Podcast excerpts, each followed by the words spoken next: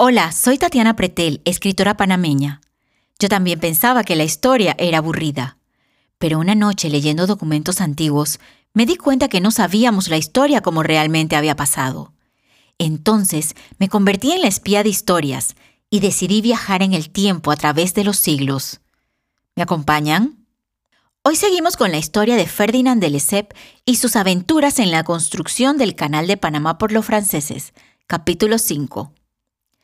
El 7 de septiembre de 1882 ocurre un temblor en Panamá y destruye gran parte del edificio de la municipalidad. Derribó una torre de la catedral y agrietó profundamente la sede de la compañía.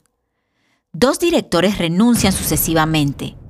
Estos eventos afectan la confianza de los accionistas. En 1883, el hijo de Ferdinand de Lesseps, Charles Lesseps, llega a Colón con Jules Isidore Dingler, quien sería director general e ingeniero jefe del canal. Dingler apuntó a tres problemas. 1.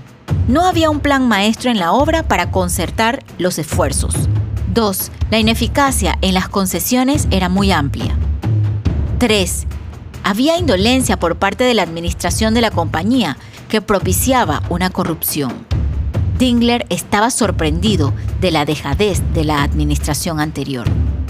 Los empleados hacían lo que les daba la gana, eran frescos e improductivos. El nuevo director empieza a despedir a todos aquellos que no trabajaban tiempo completo. Esto le hace ganar respeto, pero también le hace ganar un gran odio por parte de muchos.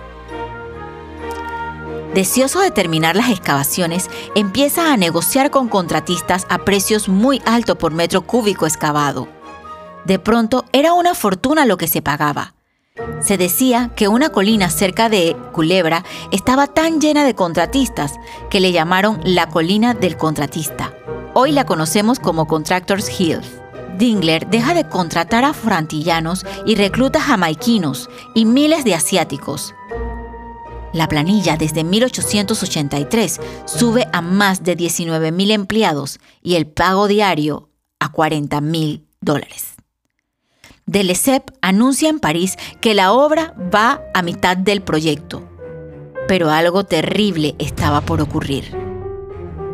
En enero de 1884, la hija de Dingler, que había acompañado a su papá con toda su familia al istmo de Panamá, muere de fiebre amarilla. En febrero muere su hijo y unos meses más adelante muere el prometido de la hija, quien también había venido a Panamá con ellos. Pasó un tiempo y también muere la mujer de Dingler. El administrador del canal estaba devastado. Había hecho construir una gran mansión en las faldas del Cerro Ancón había traído finos caballos, los cuales tiró por un barranco y les dio a varios un balazo en la cabeza. Los años entre 1883 y 1888 fueron los más mortíferos para el canal francés. En 1883 habían 1.300 muertos. Los cuerpos yacían tirados en el terraplén tres trenes mortuorios se paseaban a diario. En estos años aproximadamente 5.600 trabajadores perdieron la vida.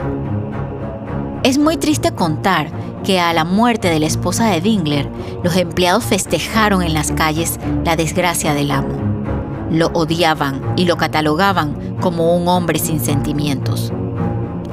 En 1885, el francés Philippe Bunau-Varilla se convierte en el director general del canal francés. Los trabajadores recién llegados se devolvían y los que se quedaban morían por lo menos un cuarto en los seis primeros meses.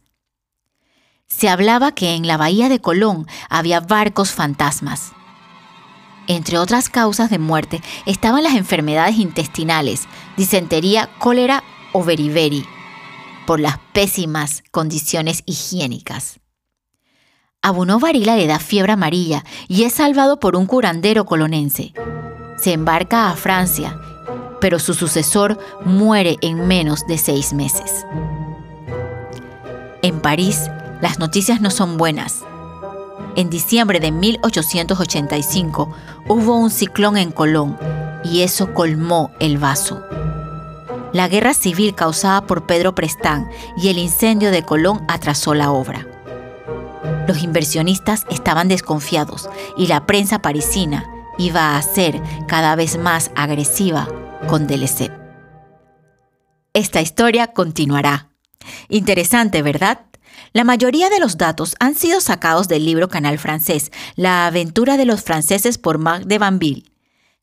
Gracias por escucharme y por viajar conmigo en el tiempo a espiar la historia.